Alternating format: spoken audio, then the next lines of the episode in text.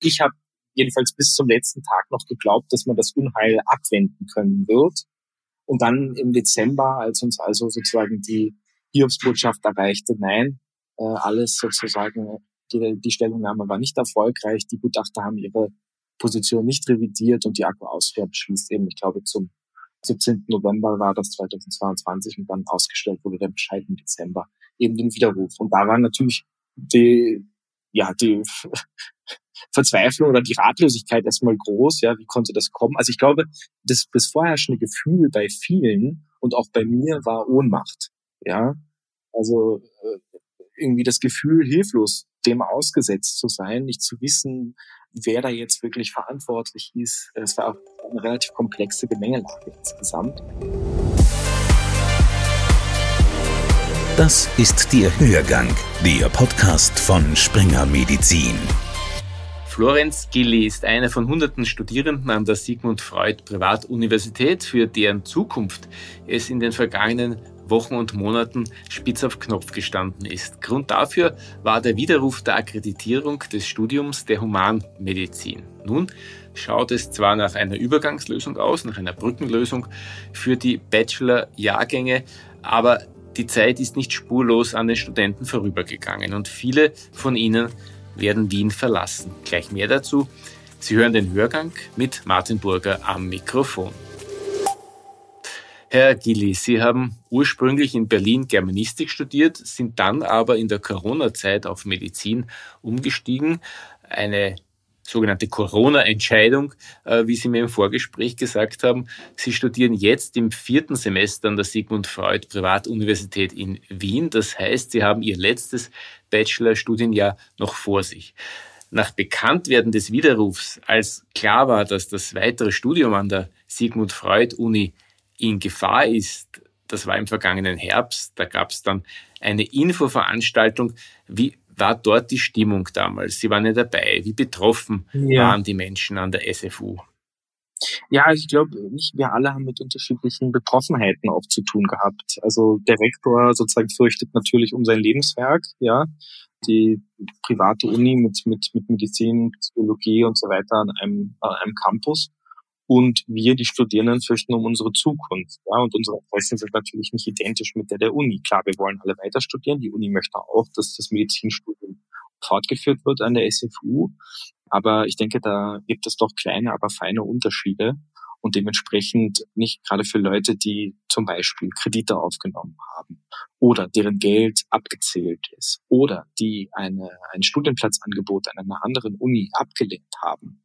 Für die war äh, entweder weil sie den Meta-T geschafft haben oder weil sie ein Einsammatur hatten und also ohne weiteres in Deutschland hätten studieren können. Für diese Menschen war das besonders bitter, eben die Nachricht vom Widerruf äh, war besonders bitter für sie. Natürlich auch für alle anderen, nicht? Also jeder und jede, die guten Glaubens, dass die SFU die Ausbildung anbietet, für die sie wirbt, ja, die, die, jeder und jede, die sich da an die SFU beworben hat, äh, also ich würde mal wagen zu behaupten, dass niemand damit gerechnet hätte, dass das passiert. Ich nehme an, den meisten hat es den Boden unter den Füßen weggezogen. Jetzt gibt es eine Brückenlösung, ein, eine Übergangsmöglichkeit für die 200 Studenten im letzten Bachelorjahr.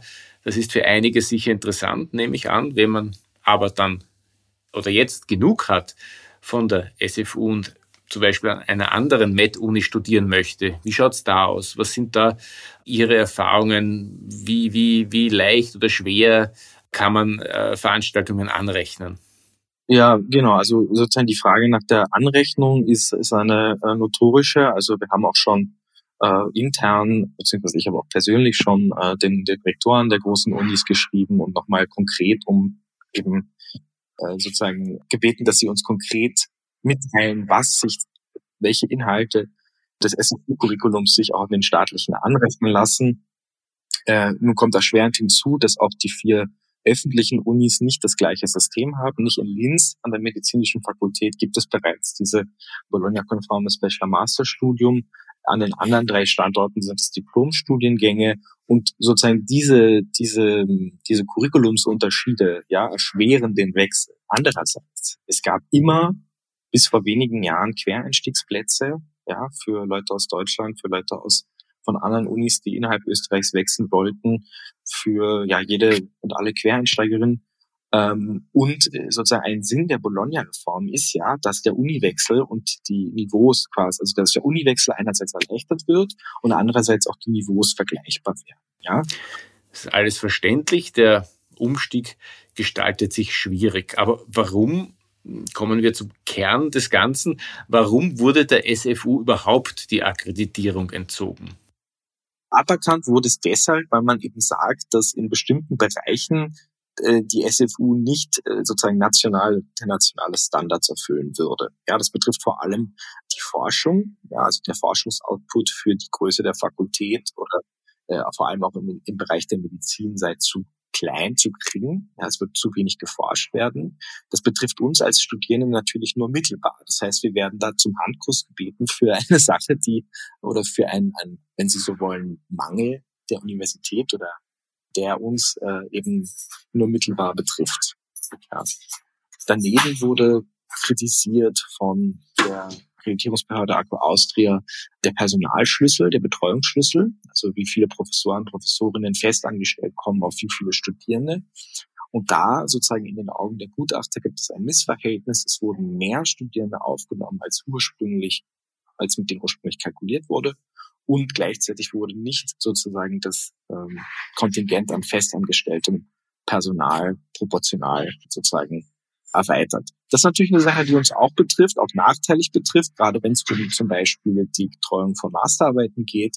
Da muss es einfach möglich sein, an einer medizinischen Fakultät in allen Fachbereichen sozusagen die Abschlussarbeit zu schreiben. Wenn das nicht geht, weil meinetwegen es keine Gynäkologinnen gibt oder keine Pathologinnen gibt, die Masterarbeiten annehmen, ja, dann muss das geändert werden.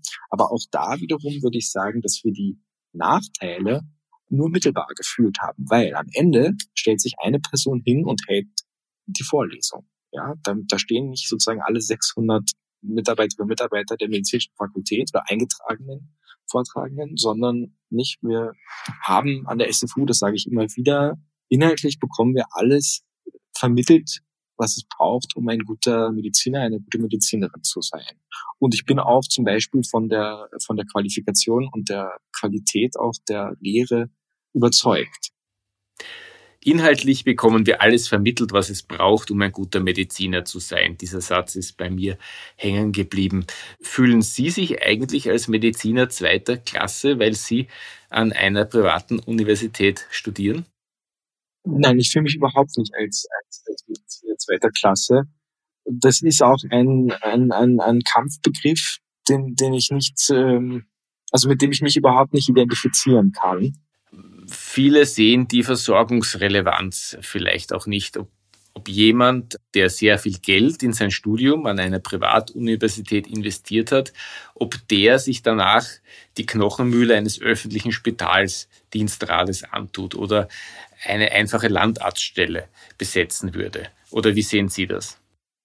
Ja, also ich werfe mich gerne in die Knochenmühle äh, öffentlicher Gesundheitssektor oder Spital weil, weil man dort am besten lernt, ja, mit, mit also ich bin auch kein Freund einer Zweiklassenmedizin, im Gegenteil, ja, ich finde, jeder Mensch sollte unabhängig von seinem Einkommen die beste medizinische Versorgung bekommen, die er sie bekommen kann, ja, und das ist völlig egal, wie viel ich jetzt für mein Studium ausgegeben habe, das sind ja am Ende auch, also ich rechne überhaupt nicht so, dass ich das am Ende auszahlen muss, und in dem Fall war es auch einfach eine, ich hatte die Mittel, ja, ich wusste, dass die Chancen etwas besser stehen, an der SFU genommen zu werden. Wir müssen ja genauso ein Aufnahmeverfahren durchlaufen. Und ich hatte das Glück, dass ich diesen, diesen Platz bekommen habe. Und ich nehme dort alle Angebote wahr und auch jenseits des Studiums versuche ich äh, sozusagen mir das Wissen anzueignen, das ich brauche, um später mal äh, sozusagen ein fachkompetenter Arzt zu werden. Gerne auch im öffentlichen Sektor ich habe nicht vor, irgendein Privatarzt oder Wahrarzt zu sein, der also nur die besser bezahlenden äh, Patienten nimmt, sondern ja, für mich ist, ist eine ist Gesundheitsversorgung auch ein, ein Menschenrecht, ja. Herr Gilli, vielen Dank für das Gespräch. Ein engagierter Student der Sigmund Freud Universität, der so finde ich zumindest, so gar nicht dem Klischee des reichen Studiosus mit Sonderstatus entspricht. Das war der Hörgang für diese Woche. Wir kommen bald wieder mit einem neuen Medizinthema. Bis bald. Hörgang, der Podcast von Springer Medizin.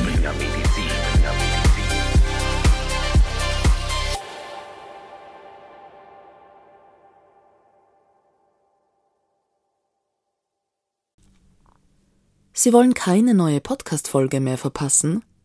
Dann abonnieren Sie am besten gleich unseren Newsletter. Den Link zur Anmeldung finden Sie in der Folgenbeschreibung.